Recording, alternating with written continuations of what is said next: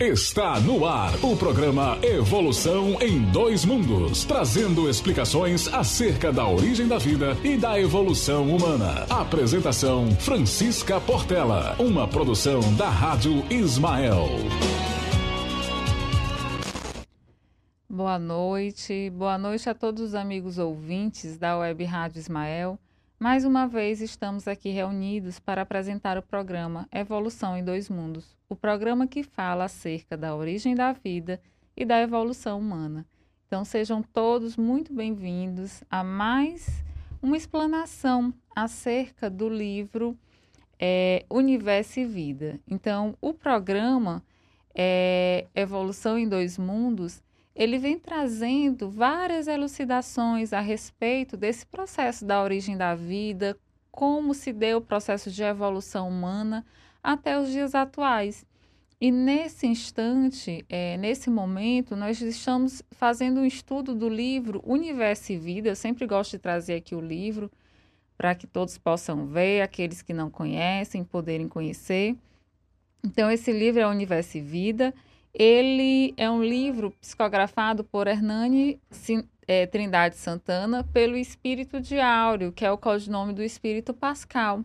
Então, ele vem trazendo várias abordagens acerca né, do processo da origem da vida, mas explicando muito esse cunho científico das energias, é, falando desse processo energético envolvido desde a matéria criadora de todos nós, né, do espírito, do perispírito, da matéria propriamente dita, é, baseado no fluido cósmico universal, até os processos de transmissão dessa energia, fala dos chakras. Então, assim, são vários capítulos que vão especificando esse processo de evolução que todos nós estamos passando até então, até chegar nos dias atuais. E também ele rememora, traz alguns fatos importantes da história, correlacionando aí com os, o, digamos assim, o relato espiritual acerca daqueles fatos. E hoje nós vamos falar do capítulo, continuar falando, né? Porque no, na aula passada nós estávamos estudando o capítulo 10, o caminho percorrido. E esse capítulo, ele é um pouco extenso, né? Mas Áureo, ele vem, é como se fosse uma espécie de continuidade do capítulo 9 e vem fazendo toda uma retrospectiva histórica, falando do caminho percorrido, do caminho que nós trilhamos até chegar aqui. Por que, que é o caminho que nós trilhamos? Porque, na verdade, nós estamos aqui reencarnados. Então, muitos daqueles episódios que aconteceram no passado, fomos nós que lá estávamos auxiliando como espectadores, é, ainda como ouvintes, quem sabe até na época do Cristo, ou antes do Cristo mesmo. Então, todo esse processo aí, desse caminho que a humanidade vem percorrendo até chegar aqui, Áureos vem trazendo aí uma perspectiva espiritual a respeito desse caminho. Então, na aula passada, é, nós havíamos falado, por exemplo, que nesse processo que desde as épocas remotas, das eras primitivas, o homem começou a desenvolver esse sistema de sociedade. Só que antes ele primeiro tinha, é, de certa forma, medo da morte. Nesse processo de medo da morte, mas trazendo já algo que tinha dentro de, de cada um, que era intrínseco né, ao espírito, eles já até colocavam os mortos em posições específicas, de modo que é, eles colocassem em direção ao sol, ao horizonte, já colocava os pés em outra direção, então assim simbolizando um processo de renascimento, trazendo aí um, um aspecto assim mais remoto da reencarnação, né? Então a gente viu também que eles começam aí a fazer inscrições rupestres nesses locais, nesses túmulos ou, ou é, nesses túmulos que colocavam os seus mortos e também faziam cultuação à natureza, né? E aí eles iam, é, de certa forma, tentando agradar aquela natureza que muitas vezes vinha como uma espécie de chuva, furacão, que é, o vulcão em erupção e eles não sabiam como controlar tudo aquilo. Então eles expressavam que aquilo ele, era a natureza que estava com raiva, expressando alguma coisa, o castigo, enfim. Então eles começavam a tentar agradar. esses deuses que eles começavam a denominar como deuses.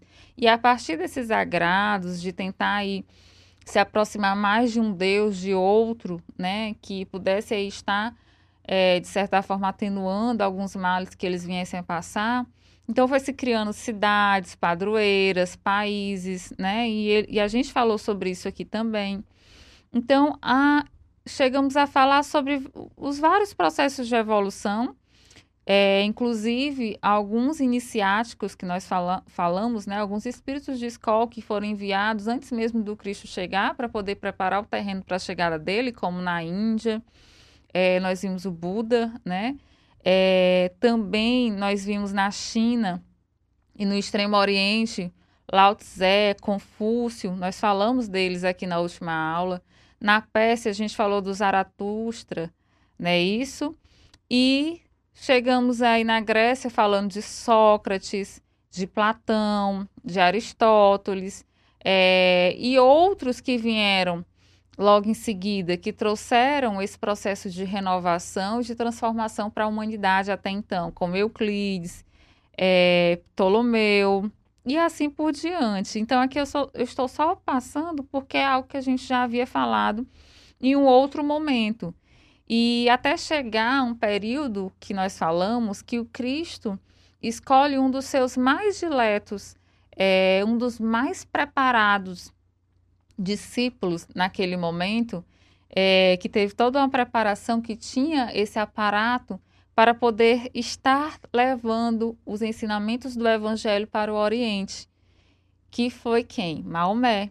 E aí nós falamos que Maomé, no corpo, na carne, nas suas vacilações, em, em escutar muito as coisas do mundo e levando muito para essa questão é, imediatista, enfim, é, abalado pelas coisas do mundo, esquecendo as coisas celestes, ele se deixa persuadir e começa a dar voz, o seu orgulho, o seu egoísmo, a sua vaidade, começa ali se centrar em si. E o Messias que ele veio anunciar, ele acabou falando que ele próprio era o Messias que estava chegando.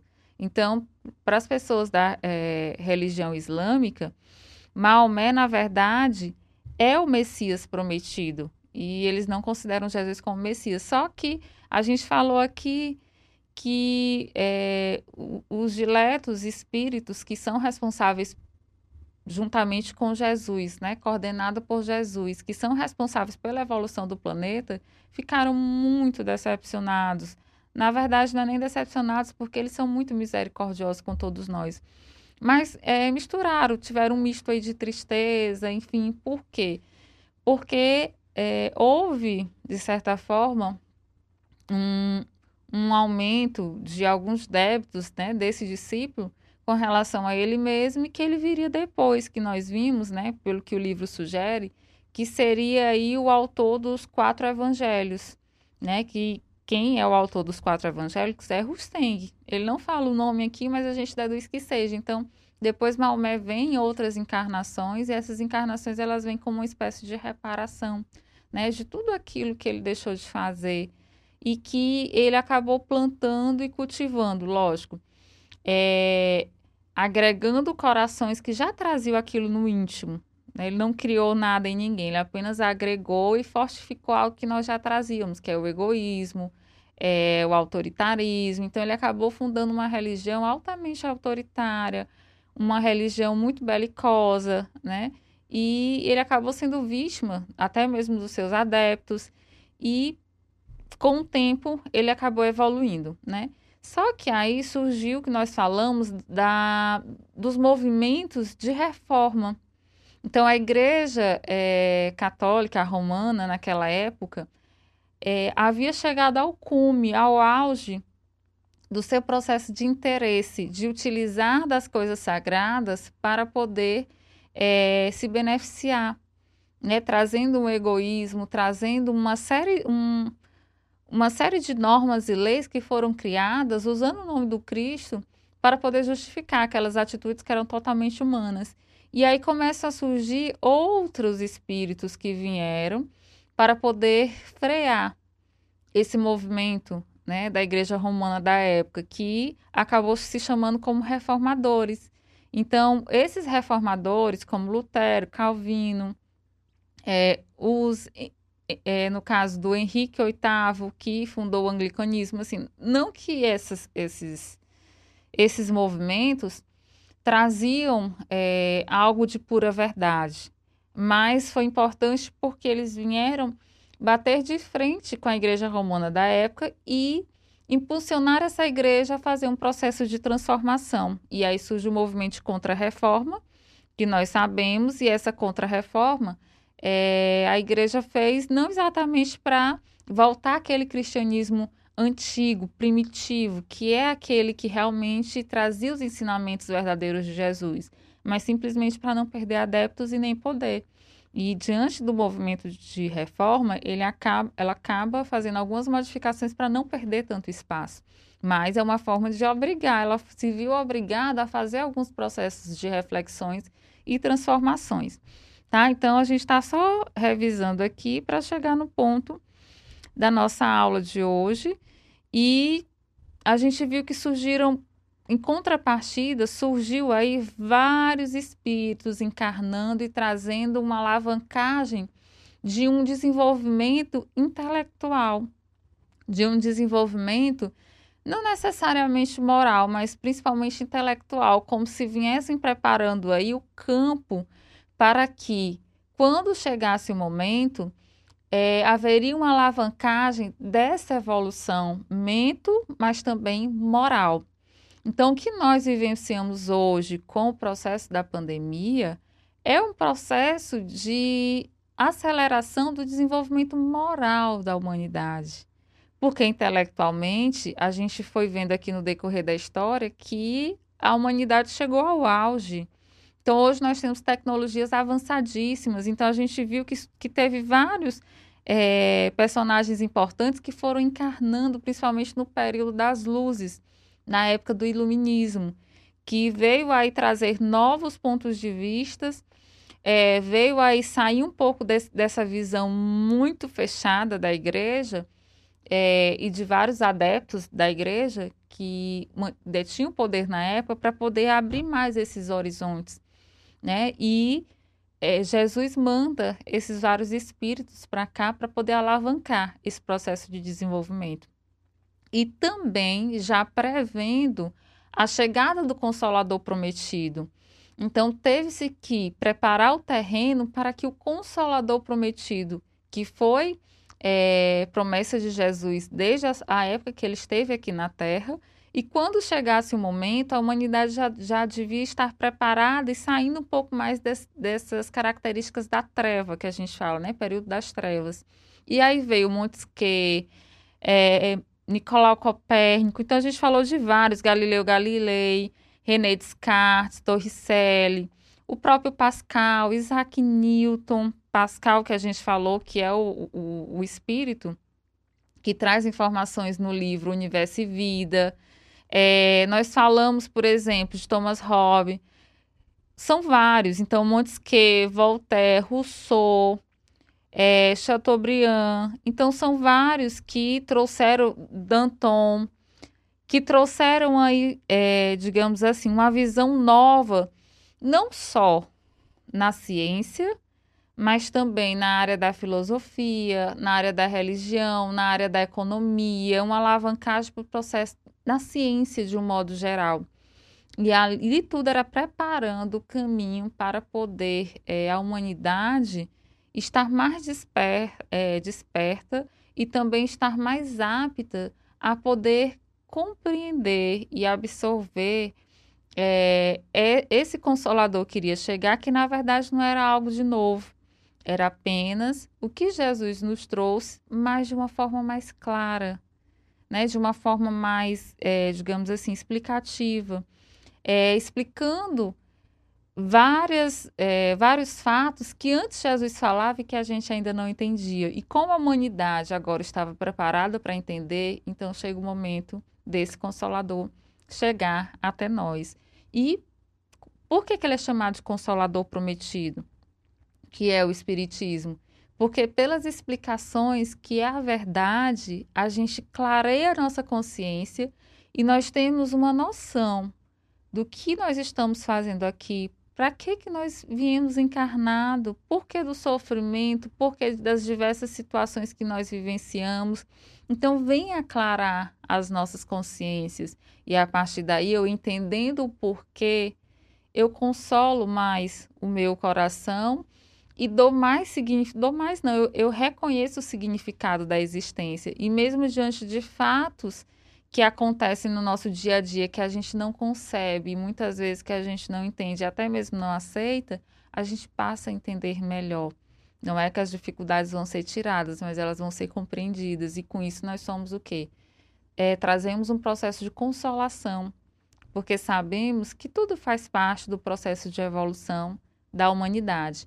E Auros vem falar um pouco desse processo da evolução. Então, no capítulo, nós tínhamos parado aqui nessa parte.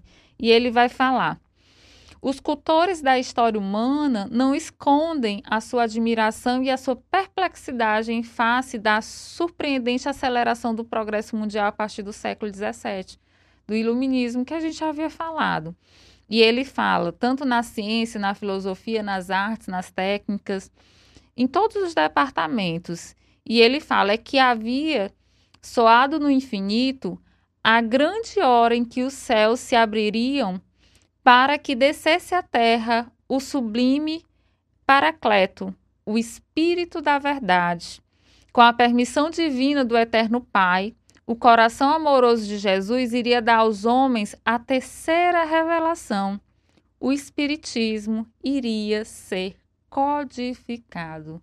Allan Kardec iria chegar não só ele, mas as falanges de espíritos abnegados, é, espíritos que vieram dar o seu testemunho para que essa terceira revelação pudesse chegar até nós e pudesse aí trazer um legado é, grandioso para a humanidade e proporcionar o nosso processo de evolução. E ele fala: o intercâmbio espiritual entre os mortos e os vivos, os desencarnados e os encarnados, sempre existiu, vigoroso e constante em todas as idades do mundo.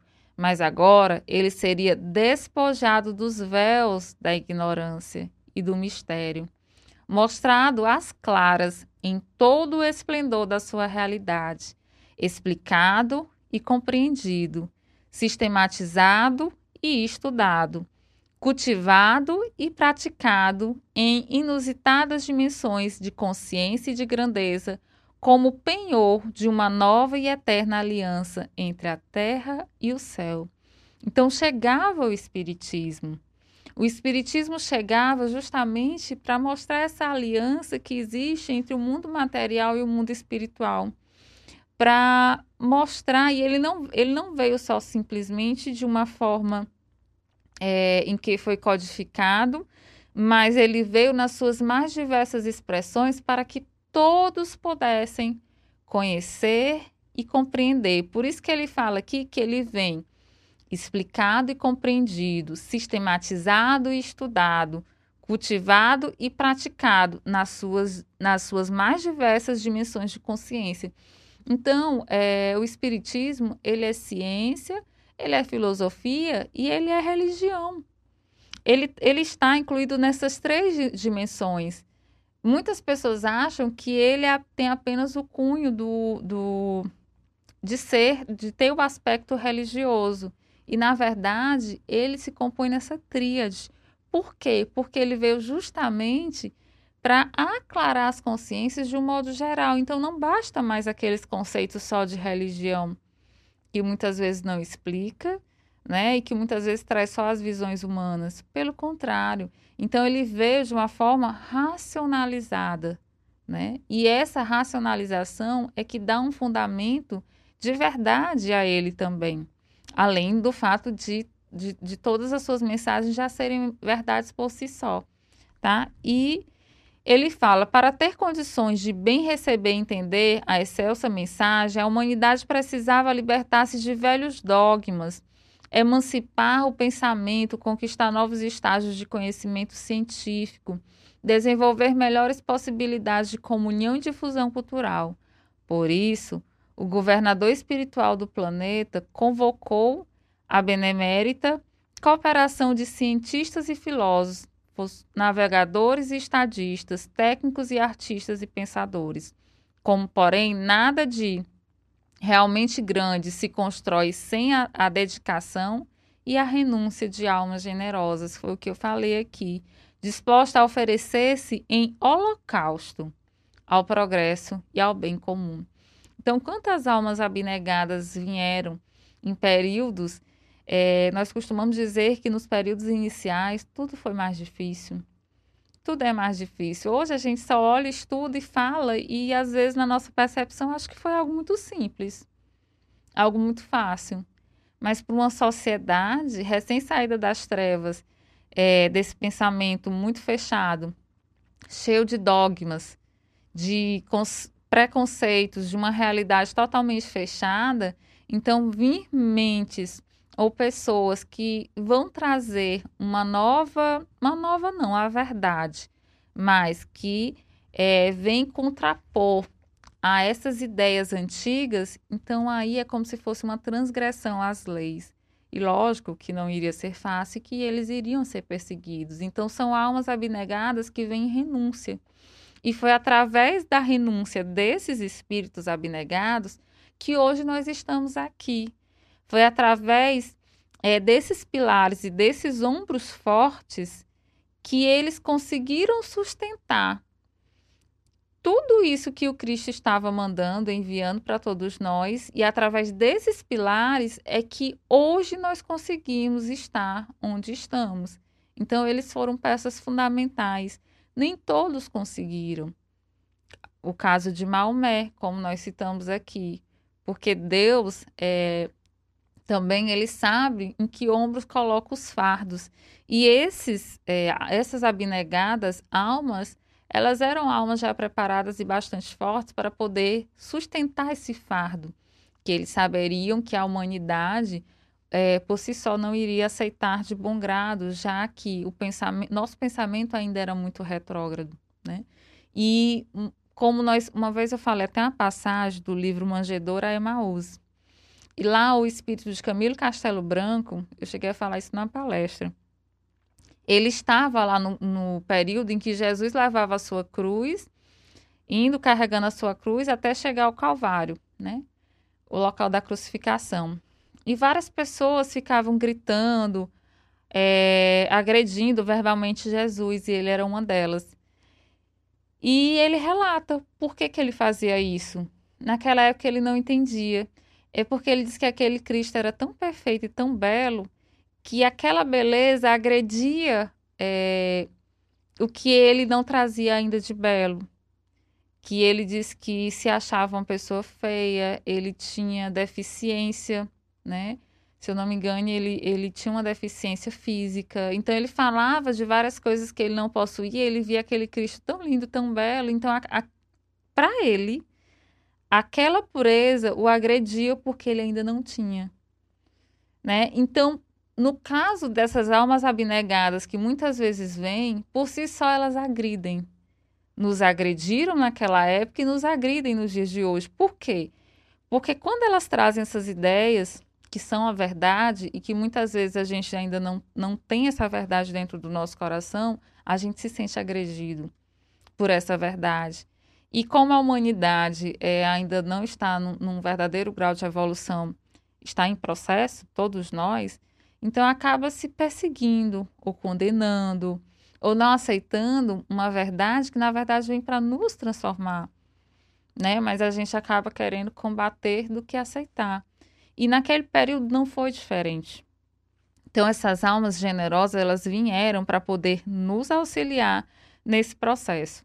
E ele vai nos falar aqui, por exemplo, ó, o Divino Mestre abriu nas alturas o voluntariado do sacrifício para os pioneiros da mediunidade. Como é que Jesus iria agora mandar essas mensagens? Era através dos homens encarnados? agora estava vindo com mais, digamos assim, influência essa comunicação entre o céu e a terra.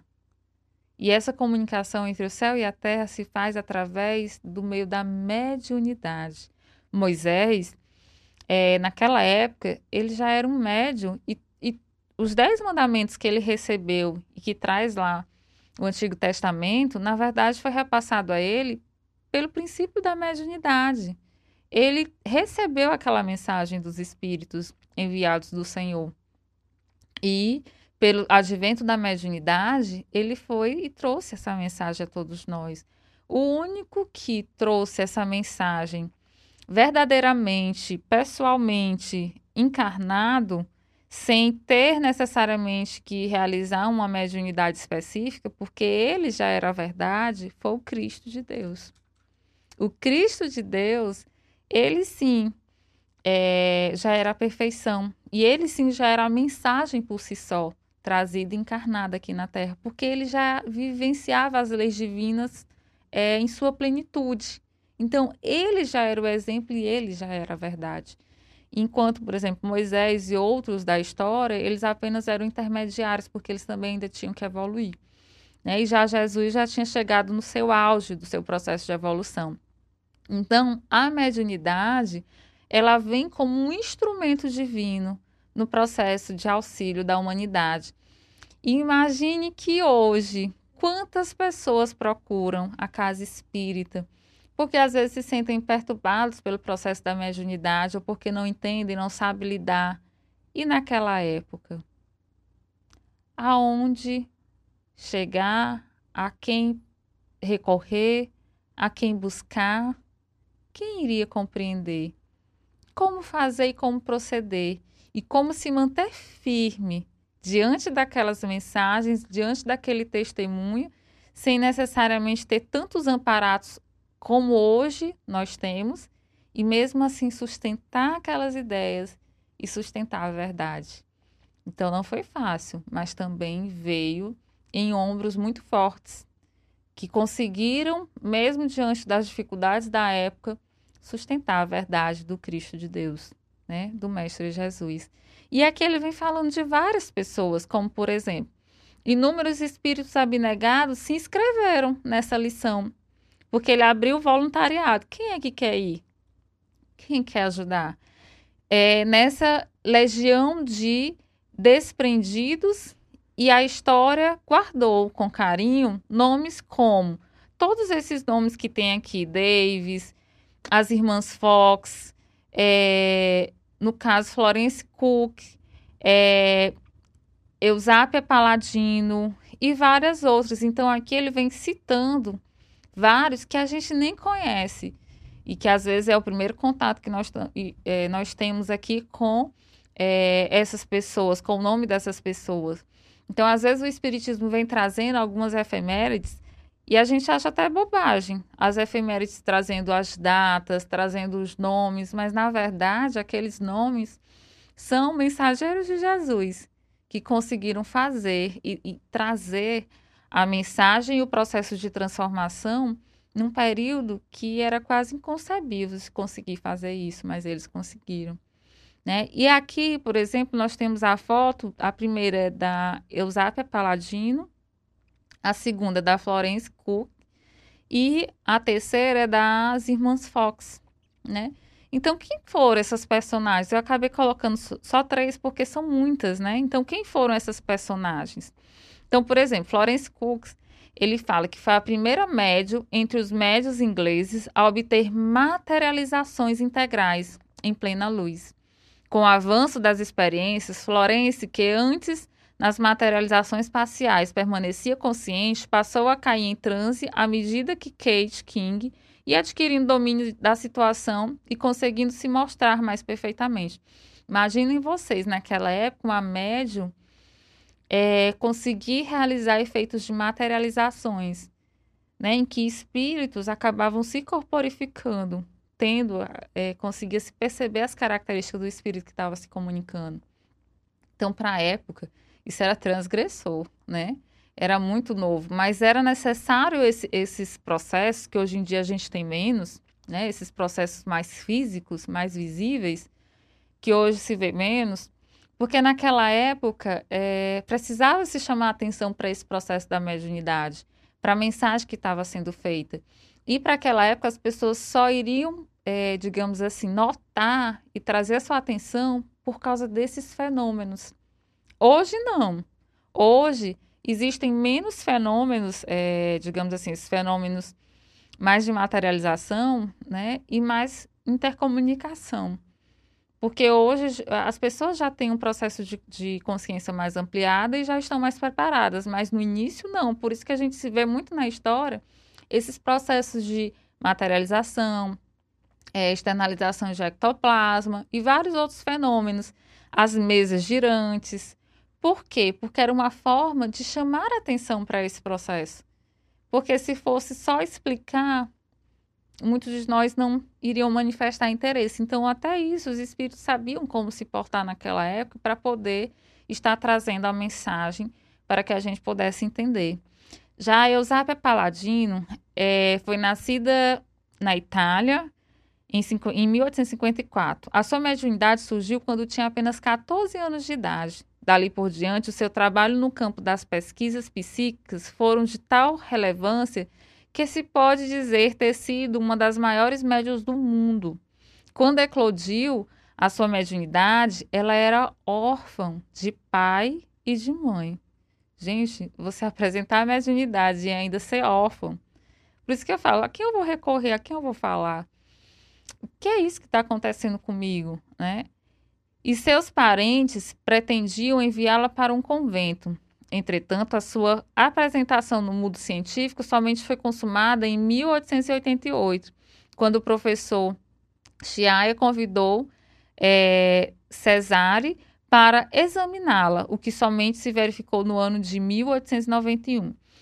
Então, ela, através da esterilização desses, dessa sua mediunidade, então ela acabou ficando e acabou trabalhando continuamente nesse processo mediúnico e trazendo aí várias pessoas para poder conhecer esse processo e onde os espíritos começaram a trazer ali as mensagens, né, que ela acabava trazendo ali naquele momento.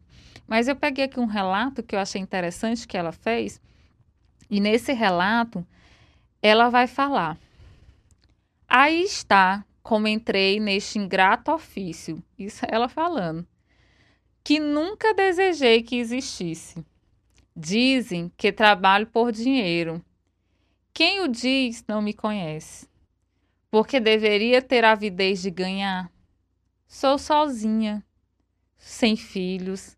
Sou uma mulher que tem poucas necessidades. Mil libras por ano e até mais me dava a quitanda que eu tive que fechar.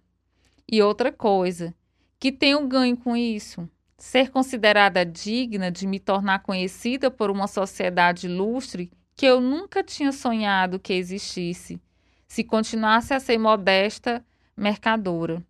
Porém, digna, digna, que quer dizer digna? Digna me julgo eu por possuir o dom da mediunidade. Mas digna sempre terei sido, porque quando uma filha nasce de pai e mãe honestos e se comporta sempre corretamente, é digna de tudo.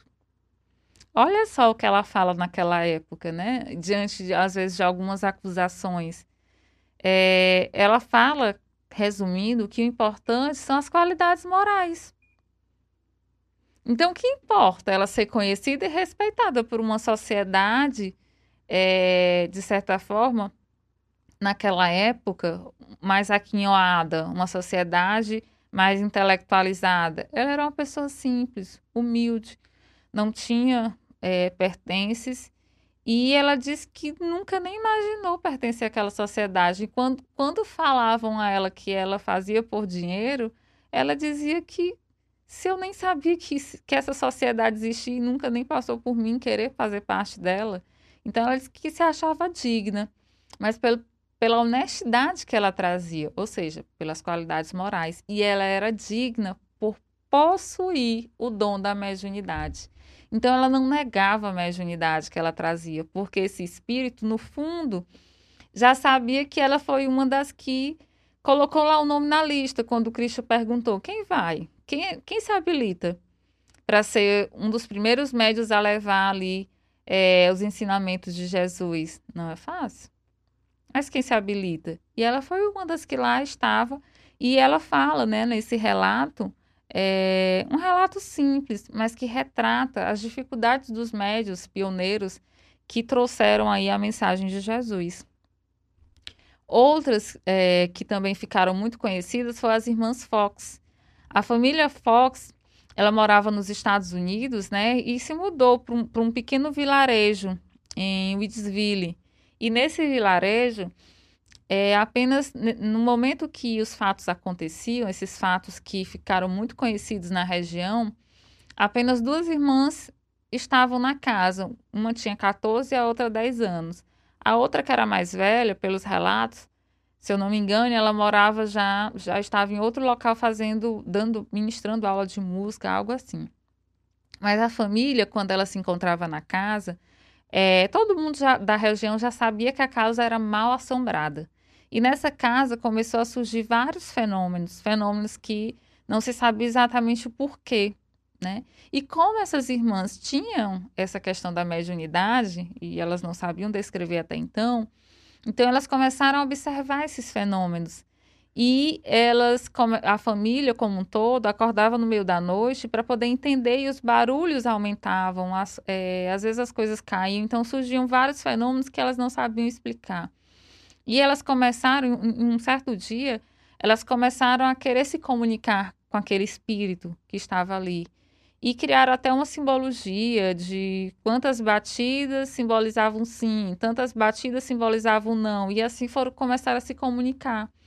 Né? Começaram a, por exemplo, criar determinadas batidas para dizer uma letra do alfabeto e começaram ali a decodificar várias coisas. Então, nesse dia, elas fizeram várias perguntas a esse espírito e ele foi dizendo sim ou não.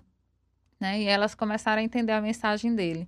E, na verdade, era o espírito, depois é, ficou conhecida a história, de que seria o espírito de um, é, uma pessoa, esqueci o nome, não sei se é mercador, uma pessoa que viaja, né, vendendo e tudo na época.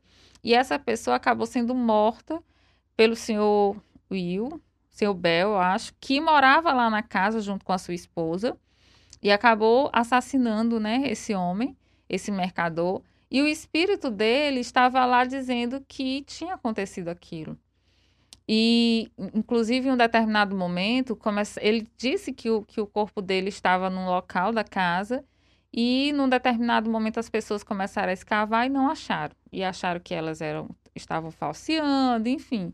Só que depois, procurando é, mais direitinho e chegando a uma profundidade maior no local onde havia sido dito, encontraram restos de cabelo, alguns vestígios que depois um, um dos estudiosos também que deram uma impulsão ao espiritismo naquele período, é, estudou e verificou que realmente eram restos de cabelos mortais, né, de, de pessoas que é, vieram a óbito.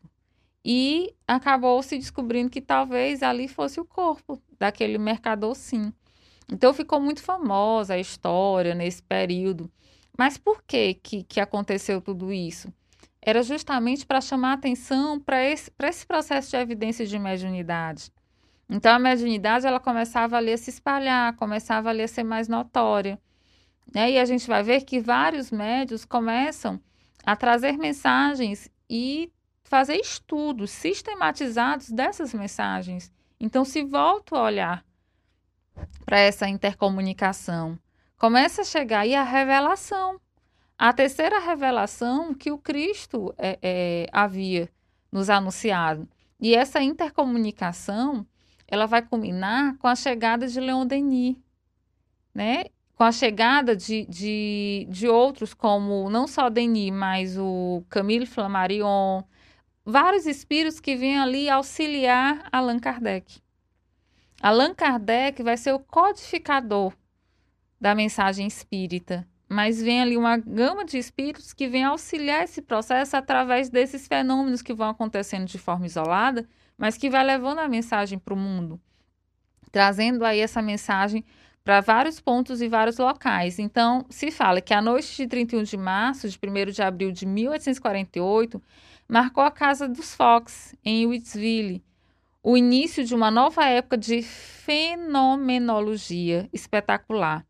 Insistente, ostensiva, que se impôs à atenção geral, causou sensação nos Estados Unidos, levantou a opinião pública na Inglaterra e na Alemanha e se popularizou na França. Ou seja, veio trazer é, justamente uma certa atenção para o fenômeno da mediunidade. Porque, voltando a olhar e se estudando essa mediunidade, a gente veria que depois, com a chegada de Allan Kardec, então esses fenômenos eles já começariam a ser estudados e sistematizados e compreendidos, para só naquele momento chegar a mensagem do livro dos Espíritos, do Evangelho segundo o Espiritismo, de toda a codificação, para que a gente pudesse ter acesso a essa codificação e ter ela como um guia e como luz da nossa conduta nos dias atuais. E não teria como a gente entender essas mensagens do Cristo sem a gente entender todo esse processo de que existe uma intercomunicação entre a vida material e a vida espiritual, né? É que a vida, ela na verdade aqui encarnada, ela é apenas uma etapa, que a existência é muito maior do que só essa etapa que nós estamos aqui. Existem outros mundos, a pluralidade dos mundos, existe essa intercomunicação entre os espíritos. Então, quando a gente começa a, a, perceber essa realidade, as mensagens que Jesus traz ficam bem mais claras. Meu reino não é deste mundo. A felicidade, a verdadeira felicidade, ela não está aqui na Terra. Né? Então, várias outras mensagens que ele traz e que aí sim a gente começa a compreender com total plenitude porque agora nós, nós vamos estar preparados para poder entender porque esses conceitos é, que antes, naquela época, não se podia dizer as claras, porque ninguém entendeu na época de Jesus, mas que agora todo esse, esse movimento, toda essa transformação que aconteceu na sociedade que nós vimos até então, é, foi preparando para a chegada dessa nova revelação. A gente é que não sabe de nada, né? E Deus é que sabe de tudo. Então, Hippolyte Lyon, é, Denizar Rivaio, o discípulo de Pestalozzi, né, o mestre de Pestalozzi, que, que explicou muito sobre o processo educacional, tomou conhecimento dos fatos, constatou-os pessoalmente em 1855, ou seja, ele chamou a atenção dele também e ele começou a estudar esses processos né, da comunicabilidade entre os espíritos. Estudou-os objetiva e minuciosamente. Convenceu-se de sua realidade. Buscou-lhe a causa e deduziu-lhe a significação. Pesquisou, trabalhou. Apareceu então a primeira edição, O Livro dos Espíritos, em 18 de abril de 1857. Era o Espiritismo despontando, trazendo a mensagem do Cristo de Deus. E ele fala: agora o codificador só vive para a codificação, inspirado e sustentado pelas primícias celestes, foi apenas idealismo, trabalho e abnegação até a morte. A equipe de colaboradores terrenos é também de primeira ordem e prossegue na tarefa de consolidar a doutrina, porque não bastou só ela chegar, ela também teve que ser consolidada. Né? E na mesma linha de desprendimento e sacrifício do honesto livreiro Didier e a dedicada senhora Bordeaux alteiam-se o descortino, a coragem e a fidelidade né, de Lemarie. A luz brilha na pena abençoada de Denis, que é o Leon Denis, Camille Flammarion, Gabriel Delane, Bozano, Gayler. É, ele cita também, ele traz junto desses outros é, Rosteng, né? que é o autor dos quatro evangélicos, evangelhos, que pelo que ele diz foi a reencarnação de Maomé.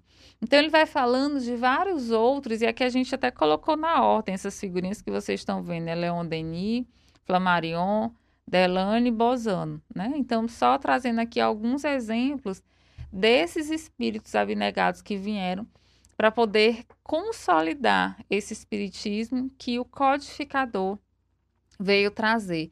E muitos até falam que Leon Denis, que o trabalho do Cristo, como se fala, é do Cristo, não é nosso. Médium é apenas intermediário, é apenas mediador. Somos barro, é, jarros de barro, né? vasos de barro que, na verdade, ainda estão muito sujos, que passa aquela água limpa, que na verdade é a mensagem em si. E quando essa mensagem passa por ali, ela também vai limpando, vai transformando, né? Então eles foram é, verdadeiros mensageiros dessa mensagem que Jesus trouxe né, já há algum tempo e veio trazer novamente uma forma mais explicada através do Espiritismo. E só que como a gente sabe que essas mensagens elas não são nossas, então sempre, caso alguém fale, sempre tem um outro ali na retaguarda para poder trazer essa mensagem, porque a missão não é nossa, é do Cristo. E se é do Cristo, ela vai acontecer de qualquer forma independente se aquela pessoa vai conseguir realizar ou não, porque sempre já tem uma outra ali preparada para poder realizar aquela tarefa que é um benefício maior. Então não existe a pessoa escolhida, existe a mensagem, né, que é a verdade e que, que deve ser trazida. E no caso, Leon Denis, há quem diga que Leon Denis seria aquele, caso é, Kardec não conseguisse trazer a codificação, Leon Denis já, já veio preparado para poder substituir Kardec. Né? Então, essa pleia de espíritos, elas vieram, eles vieram preparados para poder o quê? Trazer, descortinar, né? trazer o espiritismo à baila, é, a verdade. E nós já estávamos preparados para isso. Então, eu, só trouxe um trechinho falando um pouquinho deles. Por exemplo, Leon Denis foi um pensador espírita, médium, e um dos principais continuadores do espiritismo após a morte de Kardec, ao lado de Delane e Flammarion. Fez conferências por toda a Europa em congressos internacionais, espíritas e espiritualistas, defendendo ativamente a ideia da sobrevivência da alma e as suas consequências no campo da ética, nas relações humanas. É conhecido como sendo o consolidador do espiritismo em toda a Europa, bem como apóstolo do Espiritismo, dadas as suas qualidades intrínsecas de estudioso do Espiritismo. Ele veio encarnado com esse, com, digamos, com esse talento da intelectualidade para poder justamente fazer essa consolidação. Né? Então, por que, que ele não veio, por exemplo, um camponês ou uma pessoa desprovida dessa qualidade? Porque a missão dele já era consolidar. Por que é, a Kardec não veio sem esse, essa intelectualidade, sem esse conhecimento? Porque ele também teria que ter para poder consolidar e trazer aí o espiritismo. Então nós nós viemos, cada um de nós, com as qualidades que nós precisamos para poder desempenhar as nossas funções e evoluir mais ainda aqui encarnados. No caso dele, eles já eram bem mais evoluídos que nós. Já Flammarion também é notável por ter sido um dos primeiros pesquisadores psíquicos e espíritas tendo desenvolvido extensa atividade nesta área. É, ele também afirmou que acreditava em telepatia, duplo etéreo, teoria da fita da pedra e raras manifestações mediúnicas. Abordou o espiritismo, a pesquisa psíquica e a reencarnação do ponto de vista do método científico, escrevendo: É somente pelo método científico que podemos progredir na busca da verdade. A crença religiosa não deve tomar o lugar da análise imparcial. Devemos estar constantemente em guarda contra as ilusões. O que, que ele falava? Que aquelas crenças religiosas dogmáticas que justificavam tudo, é, por exemplo, por que, que eu não posso fazer isso? Porque Deus quer assim. Menino, sai do sol, não faz isso. Por que, mãe? Deus castiga. Então, essas crenças, eu estou dando exemplo bem simples, tá, pessoal? Bem simples mesmo, mas bem rasteiro. Mas essas crenças de que a, é, a religião explicaria tudo, simplesmente por explicar, porque precisava de um justificativo, veio abaixo. Então, começa a surgir uma racionalidade, uma fé, mas uma fé racionalizada. É, de saber que existe algo, mas por que existe, por que, que acontece e por que tem aquele fim de entender o processo das coisas e não simplesmente porque é, a gente já saiu lá da época da, da pedra lascada ou, ou, do paleolítico, em que é, a gente agradava os deuses, né, a chuva, o, o, o, trovão, porque a gente ficava com medo e não entendia. Então era mais fácil a gente agradar para poder não ser punido. Não. Agora a gente entendia que não existia punição, mas existiam leis, leis naturais que são leis divinas e que devem ser cumpridas porque é o fim, é o meio e é o fim de toda a humanidade. Né? Nós nos distanciamos dessa lei e agora nós, nós estamos nos reaproximando. E para nos reaproximar, só restabelecendo essa conexão e esse entendimento. E esse entendimento só vai se dar quando a gente desenvolve uma fé raciocinada e quando a gente conhece a verdade. E como é que a gente vai conhecer a verdade se a gente só tem acesso às meias verdades? Então veio um consolador prometido para trazer, simplesmente só trouxe a verdade. Mas a forma como quem cada um vai interpretar e internalizar, isso vai ser inerente ao processo evolutivo de cada um. Um dia todos nós vamos entender tudo, mas isso vai ser inerente ao processo de cada um, ao processo evolutivo de cada um. Mas o importante é que ele já chegou. E a cada dia nós notamos mais ainda a presença desse consolador mais próximo de nós. E não só próximo, mas também transformando a nossa existência. Não basta só crer. Mas por que que nós estamos crendo? Não basta só fazer. Mas por que nós estamos fazendo? Não basta só estar aqui. Mas por que nós estamos aqui? Qual é o objetivo da nossa existência? Então, é, ele vem trazendo tudo isso para poder nós entendermos agora todos esses processos. Então, diante, como ele fala, da magnificência da nova revelação, brilhantes inteligências curvam-se, admiradas. Testemunhos insuspeitos e respeitáveis aplaudem a revelação da imortalidade.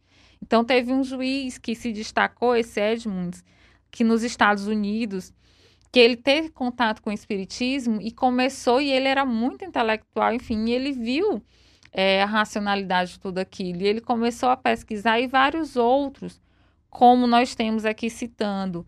Teve também. É... Só que, além desses processos de, de reencarnar esses espíritos abnegados que trouxeram a, terceira revelação, Lógico que os espíritos das trevas, ou seja, aqueles espíritos que ainda negam Jesus e que tentam combater Jesus de forma, digamos, a só retardar o seu processo de evolução, começaram a agir. E o bispo católico de Barcelona, no dia 9 de outubro de 1861, ele acaba ali é, fazendo o quê?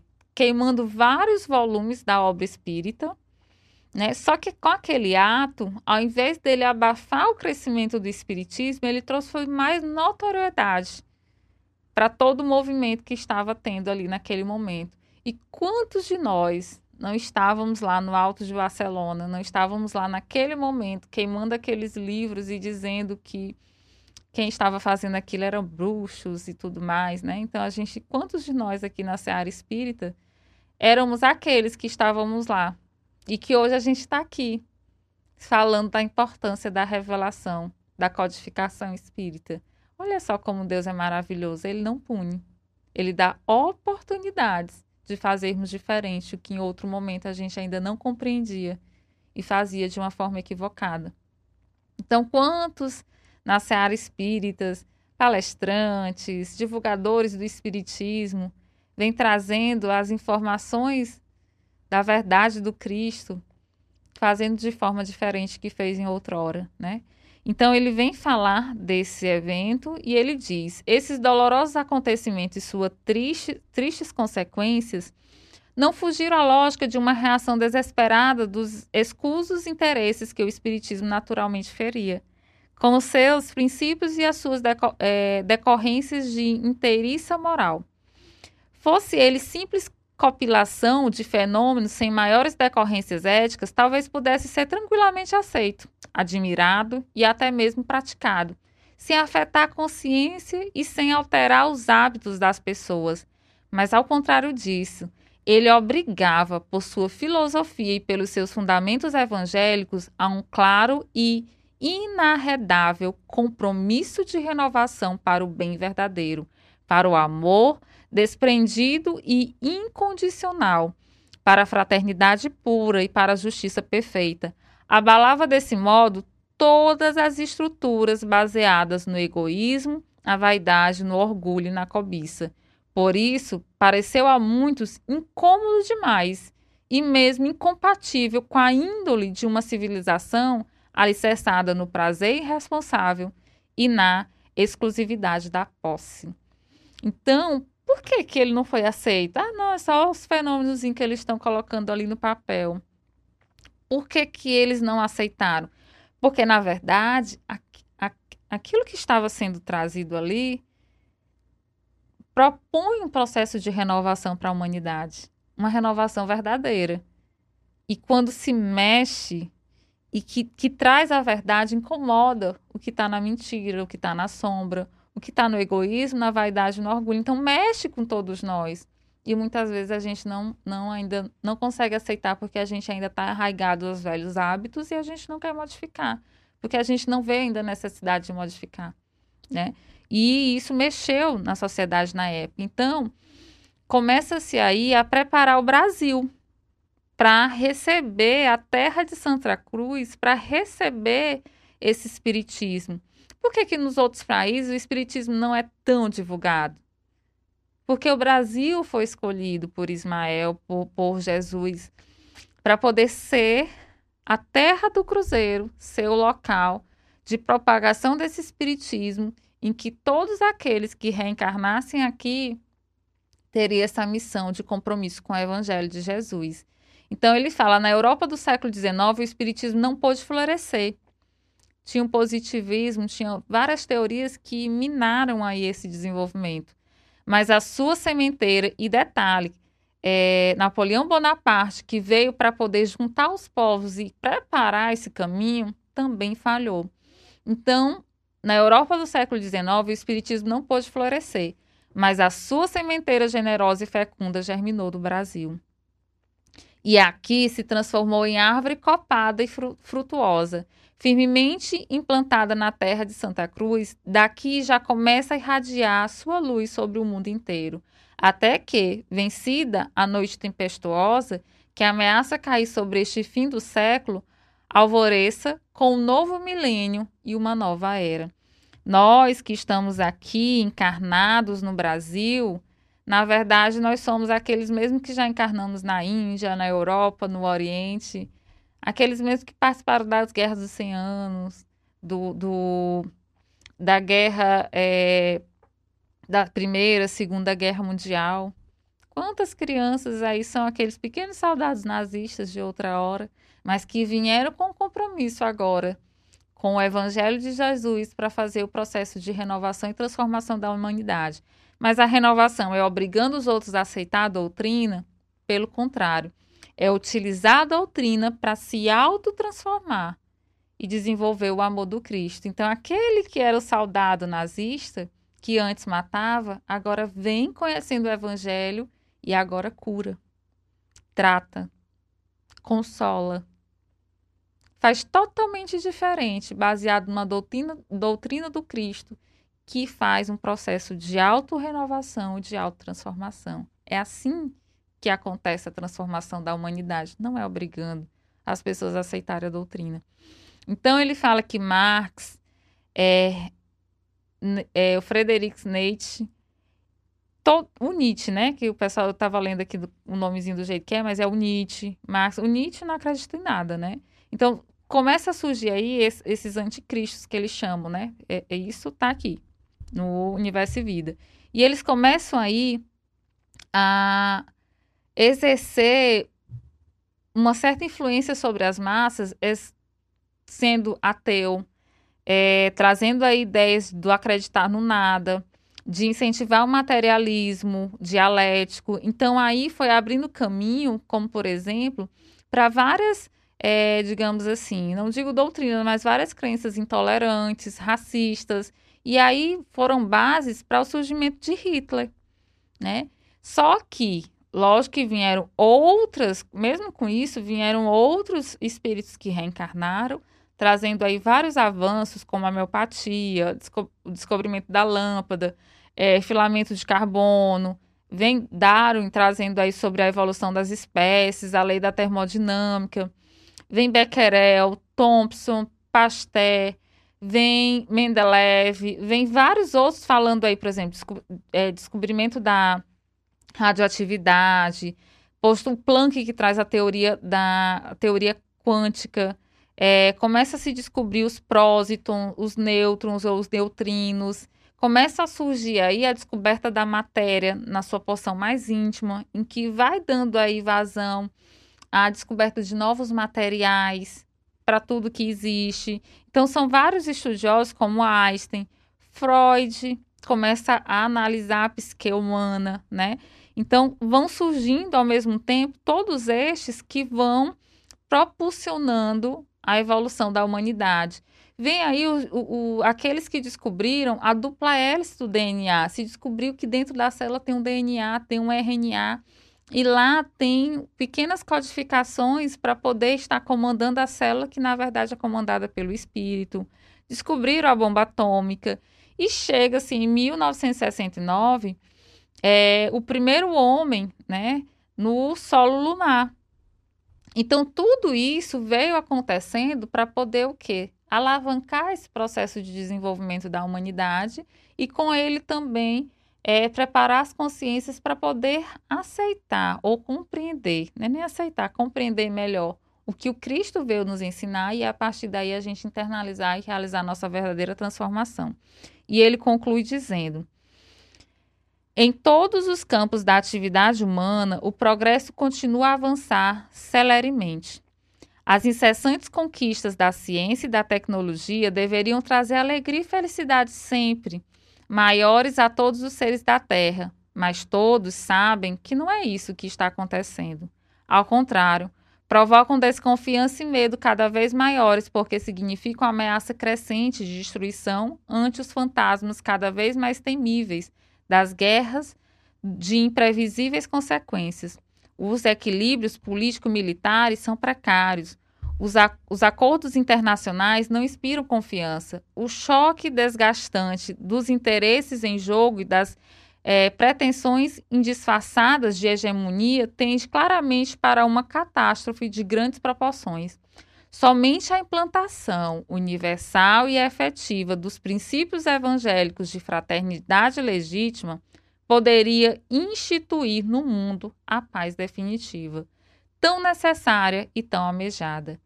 Cristo é, na realidade, a única esperança.